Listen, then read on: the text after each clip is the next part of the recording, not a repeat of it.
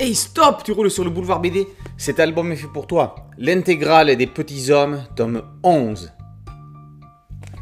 Quand le docteur Guerre appelle Renaud à l'aide, il sait que son ami et sa troupe vont rapidement arriver à la rescousse.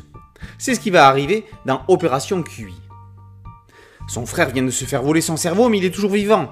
Il y a du professeur Quartz là-dessous. L'éminent biologiste, expert en génétique, a des expériences à mener. C'est la première des quatre aventures qui constituent le cœur de ce onzième et dernier tome de l'intégrale des petits hommes. Dans Au nom du frère, Renaud a maille à partir avec deux frères jumeaux. En tant que chef de la sécurité d'Eslapion, il est tenu par l'un responsable de la disparition de l'autre. Renaud réussira-t-il à ne pas être discrédité aux yeux des autres petits hommes?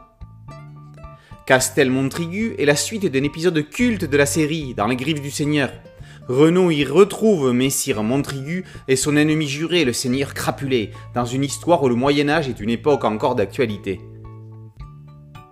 Eslapion 3 est le chant du signe de la série? Déjà que les deux épisodes précédents n'avaient pas eu l'honneur d'être prépubliés dans les pages du journal Spirou, celui-ci n'a même pas été édité chez Dupuis à l'origine. Heureusement, l'éditeur se rattrape en l'intégrant à cette intégrale qui sinon n'en aurait pas été une. Les petits hommes y quittent leur grotte d'Eslapion 2 pour un Eslapion 3 et une nouvelle vie que nous ne connaîtrons pas. Viviane Le Cuivre signe le très complet dossier d'introduction. Elle revient sur les dernières années de Pierre Serron aux commandes de la série, née en 1967. 1967-2011, les petits hommes auront vécu 44 ans et 50 albums. Serron a été un agitateur d'idées, cherchant toujours de nouveaux angles d'approche pour les épisodes de sa série.